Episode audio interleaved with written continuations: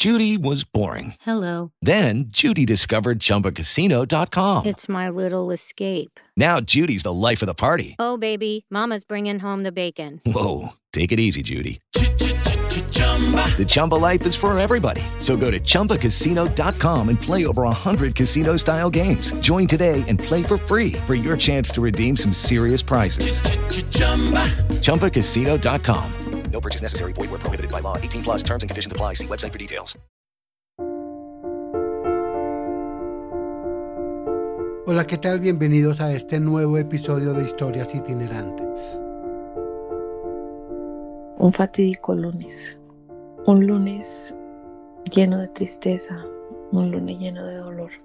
Ese día es imborrable en nuestras vidas y creo que tras la muerte de Amy, el saber lo que íbamos a descubrir con su abuso sexual fue algo que nos marcó y ha sido lo que me ha movido, lo que me ha motivado a emprender una lucha, a emprender ese camino largo en busca de la verdad y de la justicia de mi Antonella. He emprendido marchas, velatones, plantones en Bogotá, en Bucaramanga, ya hasta llegar al punto y dije, no, voy a, ir a Bogotá en búsqueda de quien nos ponga atención y buscar quién fuera mediático dentro de nuestro caso. Lo que me llevó a tomar la decisión de iniciar una huelga de hambre, la cual empecé el 30 de marzo en el búnker, afuera del búnker. La semana anterior escuchamos el caso de Amy Antonella, una víctima no solo de su agresor que abusó sexualmente de ella y le quitó la vida, sino de un sistema judicial que no ha esclarecido su muerte. Le doy la bienvenida en Historias Itinerantes a Franci Araque, su abuela.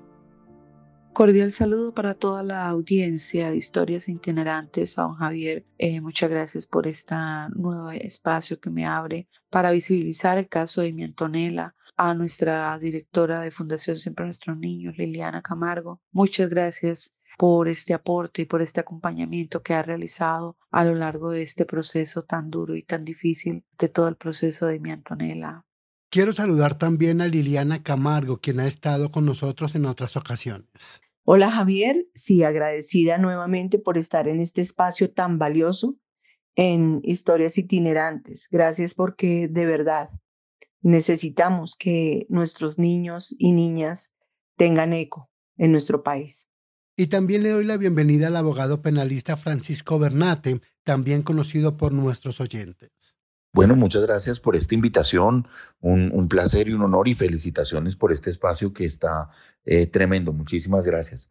Quiero comenzar con Francia Araque porque como ella nos comentó al final del episodio anterior, se realizó en Girón Santander el pasado sábado 23 de abril una vigilia de oración y una Eucaristía por Amy Antonella. ¿Cómo les fue en el evento?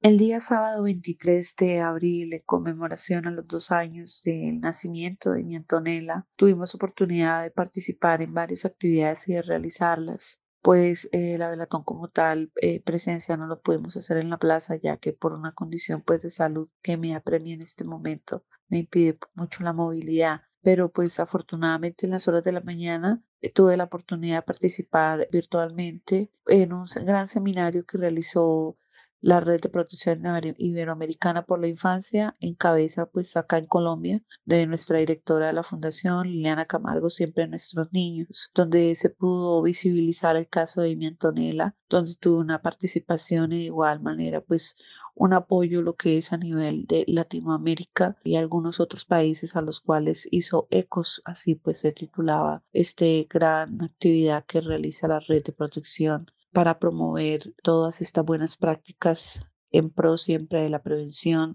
y la protección de nuestros niños. Y gracias a Dios pues realizamos una bella jornada de oración dirigida por nuestro padre Nelson Omar Plata en conmemoración a esos dos años de nacimiento de la niña, en acción de gracias por esos siete meses de vida y sobre todo que siempre abogamos y pedimos a Dios su intercesión durante este proceso penal y por su vida eterna una bella conmemoración, una bella celebración. Nuestros grandes amigos nos acompañaron a la distancia y pues es algo muy doloroso y una fecha demasiado significativo para nosotros como familia. Una de las cosas que me llamó la atención de su relato la semana anterior es que ustedes están recogiendo dinero para contratar un experto forense para demostrar que Amy Antonella fue víctima de abuso y de estrangulamiento. ¿Por qué deben hacerlo? Lamentablemente, el fallecimiento de mi Antonella y su abuso sexual se da en dos hechos aislados, al parecer, motivo por el cual nosotros, esa es la necesidad principal y primordial de nosotros aportar este peritaje forense externo al proceso de la niña, en miras de aclarar, en miras de esclarecer los hechos que se dan en torno a su muerte. Lamentablemente, nosotros nos enteramos del abuso sexual de la niña solo hasta que la niña fallece, cuando nosotros la pediatra nos lo dice y nos confirma en la clínica Foscal, es ella quien nos habla a nosotros. Vemos la niña junto con mi hija. Aparte de eso, es ella quien nos confirma el abuso sexual de la niña hasta ese momento. Aparte ya pues después se hicieron las pesquisas como son, activaron la ruta y ya pues hizo presencia lo que fue Policía de Infancia y Adolescencia, la CIPOL, el Cuerpo Técnico de Investigación, que fueron quienes hicieron eh, la inspección técnica de cadáver en la clínica Foscal y quienes son los encargados de conducir la niña a medicina legal para la respectiva necropsia en aras de establecer las causas del fallecimiento de la niña. Ya pues tenemos dos dictámenes de medicina legal, las historias clínicas y con esa documentación previa pues más otra documentación que necesitamos. Con eso pues nosotros ya podemos eh, aportarla al perito forense externo para que él sea pues quien nos dé su concepto, su peritaje para que nos establezcan las causas reales del deceso de la niña y las condiciones en que se da. Por eso tenemos la necesidad pues apremiante para nosotros de poder saber y esclarecer los hechos en torno a la muerte de mi Antonella. Esa es la necesidad de ese peritaje forense externo. Este solo peritaje pues tiene un costo aproximadamente de 10 millones masivos, el cual pues da una suma alrededor de 11 millones 900, aproximadamente 12 millones de pesos, los cuales pues vale este informe, este peritaje externo y pues realmente no contamos con los fondos, por eso esa necesidad de nosotros contactar primero los servicios del médico forense y segundo, por eso pues se hizo la actividad con una cuentica de Baki para recoger los fondos.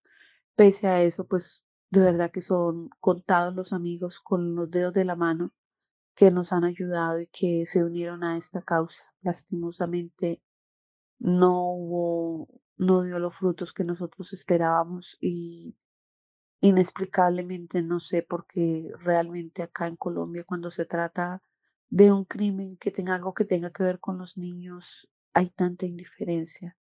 Doctor Bernate, usted como abogado penalista, ¿es normal que una persona tenga que contratar a un experto para demostrar lo que la fiscalía o medicina legal deberían comprobar?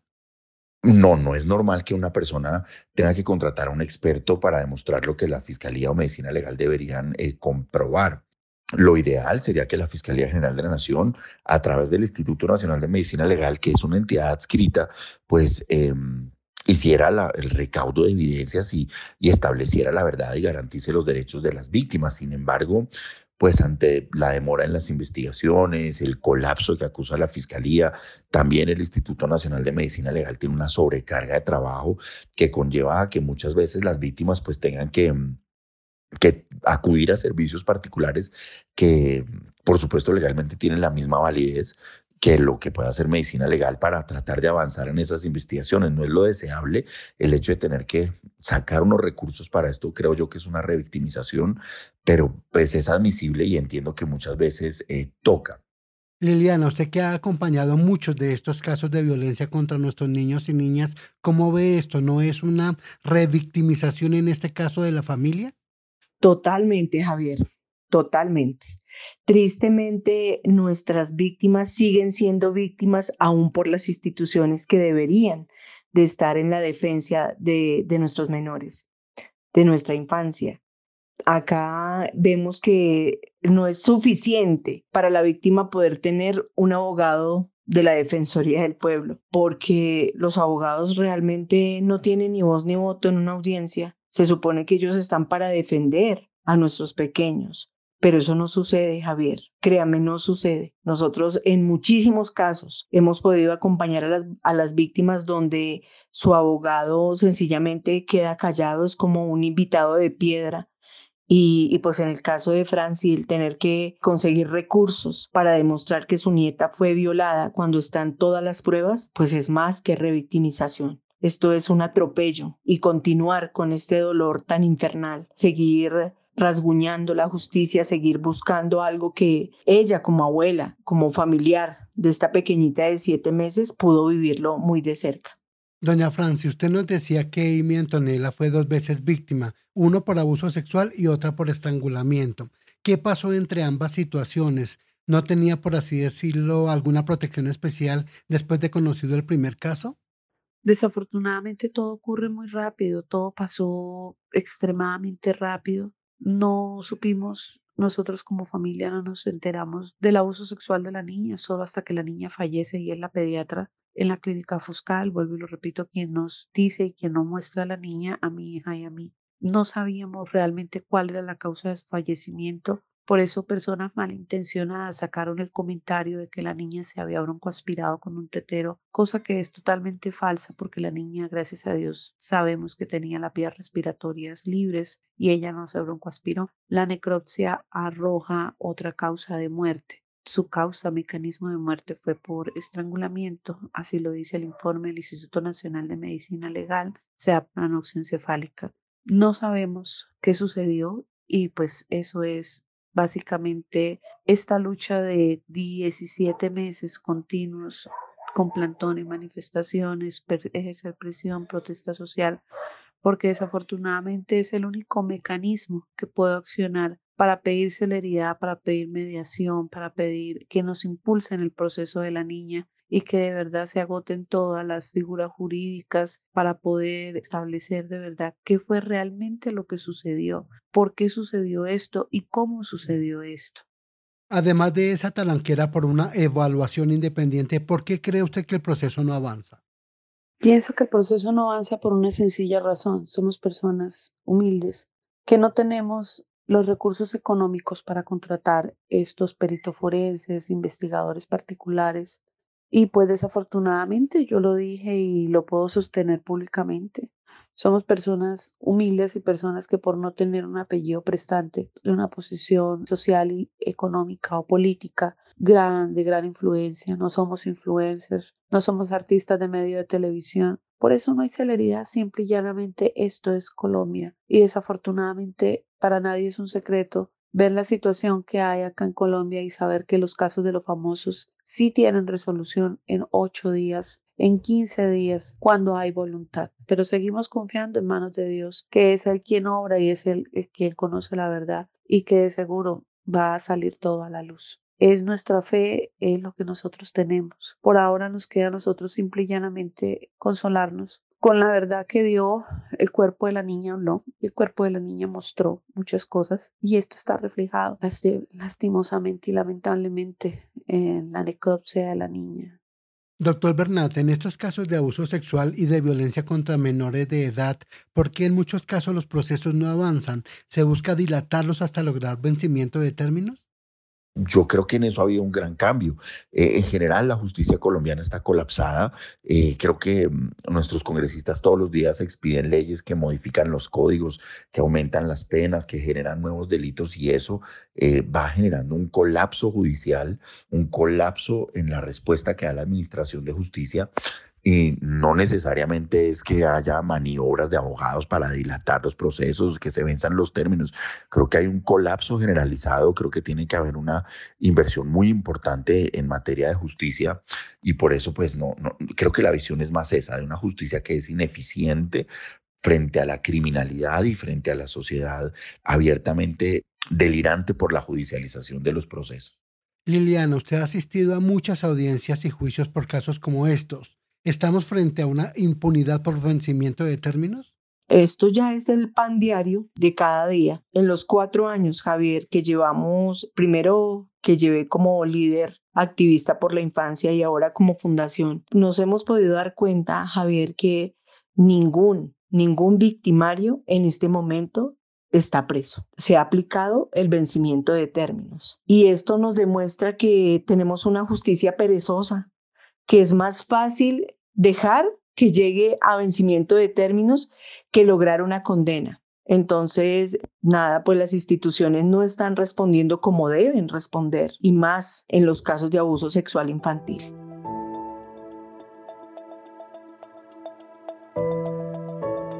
Doña Francia, usted se refería al tema de la cadena perpetua. ¿Usted cree que a pesar de los problemas que se han presentado frente a este tema, se debe insistir? Desde el lado como víctima, y para mí sí es viable la cadena perpetua. Para mí sí se debería implementar la cadena perpetua. Veo casos tan difíciles y tan complicados de violadores en serie como puntualmente como lo es el caso de Luis Fernando Garavito, el caso del violador del Cañadulzal, donde si se hubiese instaurado la cadena perpetua, creo que otra cosa hubiera sucedido, totalmente diferente a lo que nosotros estamos viviendo. Desafortunadamente aquí en Colombia estas condenas no son ejemplares para los niños. Pienso que las leyes en torno a todo lo que tiene que ver con los niños deberían ser más fuertes porque se están metiendo con lo más valioso que nosotros tenemos como país, como Estado, como familia y sobre todo en cada hogar. Lo más valioso que nosotros tenemos, el tesoro que tenemos cada uno en nuestros hogares, nuestros hijos. Pienso que sería la única forma y una forma ejemplarizante para quienes tienen la intención de hacerle daño a un niño.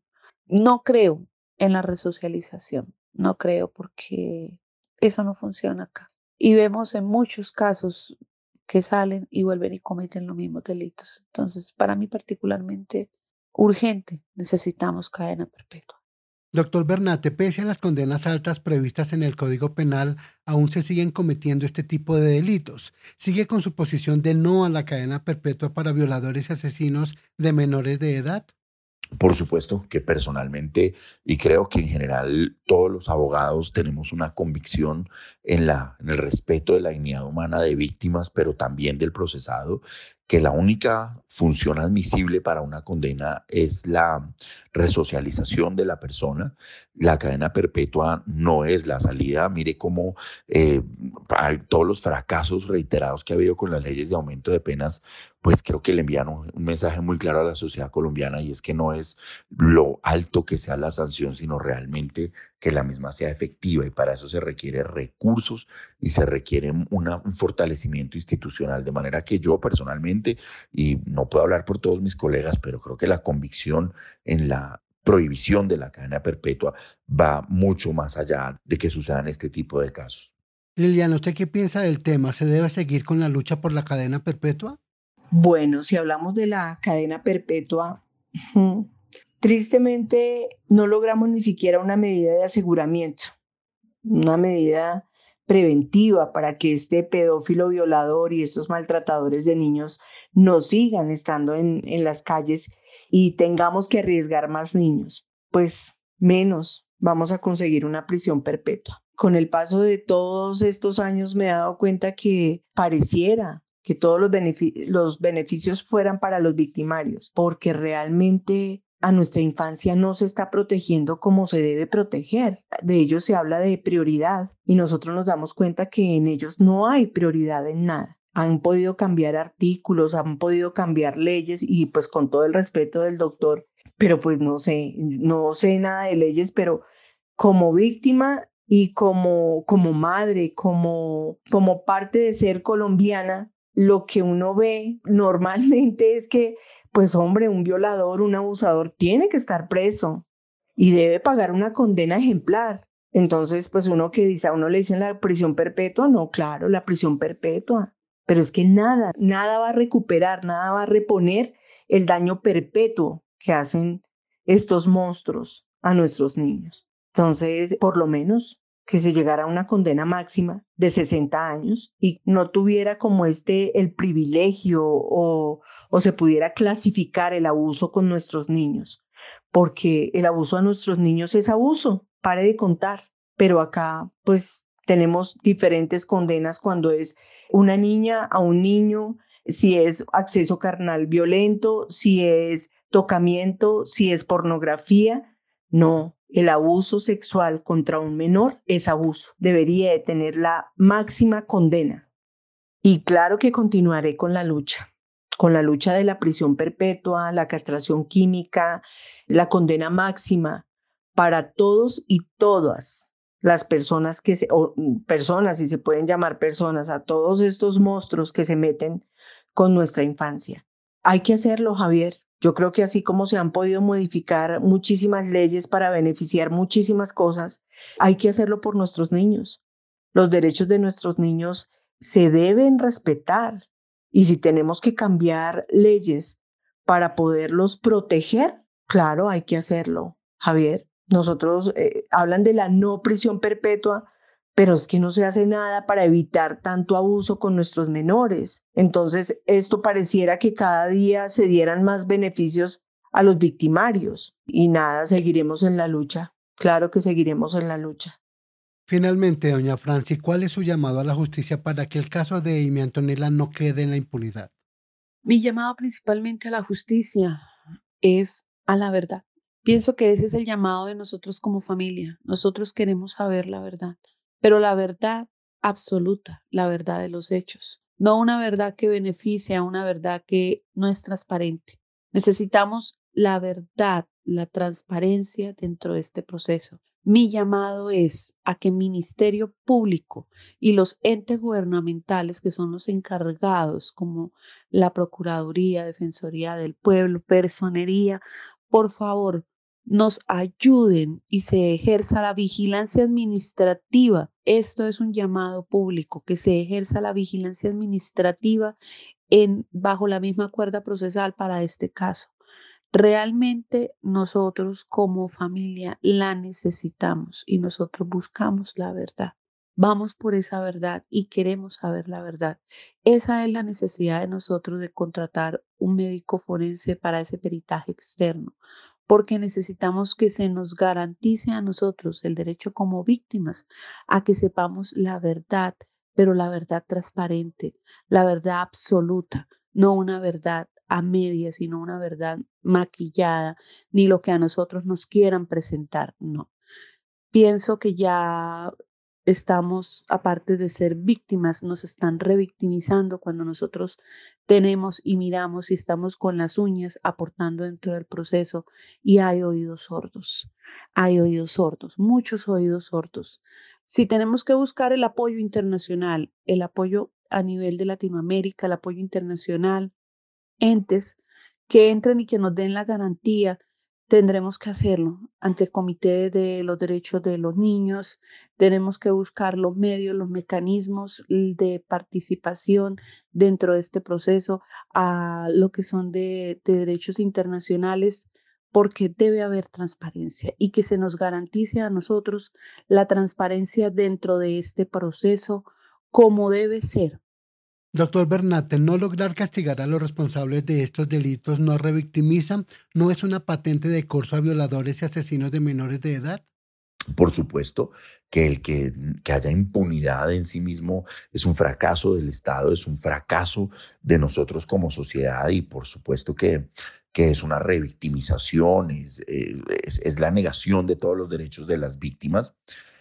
Pero tenemos que, que encontrar un equilibrio entre sancionar a quienes efectivamente son culpables, pero tampoco extender la vara tanto que terminamos condenando también a personas inocentes. Lo que pedimos los colombianos son investigaciones serias que terminen en la sanción de quienes realmente son responsables. Pero por supuesto que el que haya un caso de impunidad no está enviando un mensaje a la comunidad de que es permitido violar o asesinar a una persona, mm, porque bajo esa misma mirada pues son decenas las condenas, las investigaciones muy serias que pues deberían funcionar también para inhibir este tipo de instintos y esta criminalidad tan, tan espantosa. Liliana, en la fundación que usted dirige, ¿qué cifras tienen de menores abusados y asesinados que no han sido castigados? Más allá de los plantones, velatones, llamados a la justicia, ¿qué hacer cuando incluso sus redes sociales han sido bloqueadas por exigir justicia? En el 2021, más de 10.000 casos de abuso sexual infantil. De solo abuso sexual, muchísimos niños maltratados, muchísimos niños asesinados. vuelvo y le, le repito, Javier, en cuatro años que estamos en esta lucha y en muchísimos casos que tenemos eh, como fundación, no hay un solo pedófilo, maltratador, preso. Todos están en las calles. Entonces, pues la cifra es muy alta y algo está pasando. O tenemos una justicia dormida, una justicia cauterizada hacia la visión de nuestros niños. O bueno, no sé, no sé qué es lo que está pasando, Javier, pero la cifra sigue aumentando. Si en el 2021 teníamos más de 10 mil niños, imagínese ahorita, solamente eh, en este tiempo, cuando pudieron regresar los niños a sus clases presenciales, todo lo que vimos. O sea, estos monstruos estaban encerrados también. Y muy seguramente ellos no tenían niños en sus casas. Por eso estaban tan desesperados, porque las víctimas hubieran sido los niños que están en, su hogar, en su entorno. Pero cuando salieron, pues salieron a acabar con los que estaban en los colegios. Las redes sociales me las han bloqueado miles de veces, todo por decirle ampón a un violador, a una violadora, a un abusador de nuestros niños porque, no sé, pareciera como, como que hasta las mismas redes sociales estuvieran en contra de los niños, porque vemos cantidad de páginas donde venden, venden a nuestros niños y estas páginas jamás les tienen un, un seguimiento, no les tienen un control, pero igual vamos a continuar con redes sociales o sin redes sociales. Doña Franci, muchas gracias nuevamente por habernos compartido su historia. Una vez más agradecer Historias Itinerantes, a don Javier por abrirnos este espacio para nosotros, tener este canal de comunicación con toda nuestra gran familia, amigos, por redes, eh, a todos los radioescuchas, este podcast. De verdad agradecerle nuevamente a Liliana Camargo de la Fundación Siempre Nuestros Niños, al jurídico que nos acompaña eh, como penalista de verdad es importante para nosotros su punto de vista y sobre todo eso, que nos escuchen, dar a conocer este caso, visibilizar el caso de Miantonela para seguir nosotros pidiendo y tocando puertas. Agradecerles de verdad nuestra eterna gratitud y confirmarles que va a haber una próxima emisión donde vamos a contar la verdad absoluta de todo, tal cual los hechos, vamos a narrarlo y vamos a exteriorizar sin ningún tipo de tapujos toda la historia completa de la niña. Doctor Bernate, nuevamente gracias. Por último, pues es un gusto acompañarlos, nuevamente felicitarlos por este proyecto. Si es muy lamentable que estas situaciones se presenten, la justicia debe actuar para estas personas y nos lleva a una reflexión de que realmente lo importante es que la justicia funcione, no estar debatiendo sobre quimeras de qué pasaría si, si existiera la pena de muerte, la prisión perpetua, el destierro, lo que fuera, sino que la que tenemos realmente funcione y en eso hay que exigir un compromiso de dejar eh, a, la justicia funcionar, de fortalecerla, de rodearla, de acompañarla y sobre todo de, de aprestigiarla en sus aciertos y por supuesto debatir sus desaciertos. nuevamente muchas gracias y felicitaciones por este proyecto. Liliana Camargo, muchas gracias por acompañarnos. Nuevamente, muchísimas gracias Javier por el espacio brindado a nuestros niños y por el espacio brindado a Amy Antonella a esta chiquitina de solo siete meses que no le dimos el derecho a, a vivir. No, no fuimos garantes de proteger sus derechos y que ahora tristemente las instituciones pareciera también vulnerarla. El día que estuvimos haciendo el plantón encadenadas en la fiscalía, Javier, sentí tanta tristeza porque llegamos a las seis y media de la mañana. Eran las 8 de la noche y ningún funcionario salió a por lo menos darle un abrazo a esta abuela y a decirle aquí estamos. Y vea que estábamos en el búnker de la fiscalía, cuántos fiscales, cuántos funcionarios estaban allí, pero tristemente nadie salió. Terminando el día, alguien salió a hablar con ella, a él lo llamaron porque nos vieron ahí encadenadas y él llegó al sitio más o menos a las 8 de la noche. Pero esa es una muestra de la frialdad y de la crueldad, la indiferencia que hay de esta sociedad y de las instituciones de las leyes para nuestros niños. Muchísimas gracias, Javier. A todos ustedes muchas gracias por escucharnos. Historias itinerantes es una producción de Sin Candado Radio. Les habló Javier Contreras, postproducción y redes sociales Diana Bolívar, diseño de portada Juan Camilo Contreras. Historias itinerantes donde el protagonista podría ser usted.